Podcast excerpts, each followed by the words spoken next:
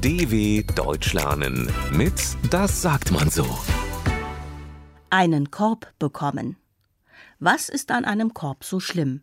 Eigentlich gar nichts. Körbe sind schön und praktisch. Einen Korb voll mit Obst zu bekommen, ist zum Beispiel sehr schön. Aber manche Körbe bekommt niemand gerne.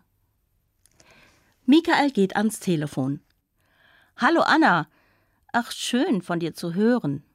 Er lässt das schön bewusst ironisch klingen. Er war mal in Anna verliebt, aber sie hat ihm einen Korb gegeben. Damals wusste er noch nicht, dass sie auf Frauen steht.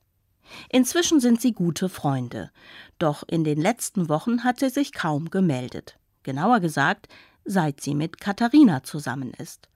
Muss Liebe schön sein, hat Michael gedacht und sich dabei ziemlich einsam gefühlt. Jetzt erzählt Anna, was sie in letzter Zeit alles erlebt hat.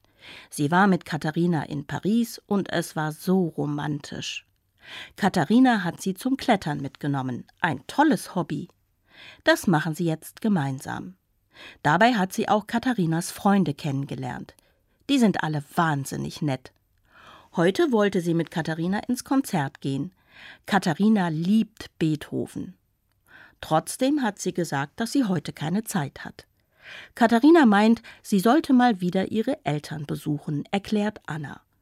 Und da dachte ich, du hast vielleicht Lust, mit mir ins Konzert zu gehen.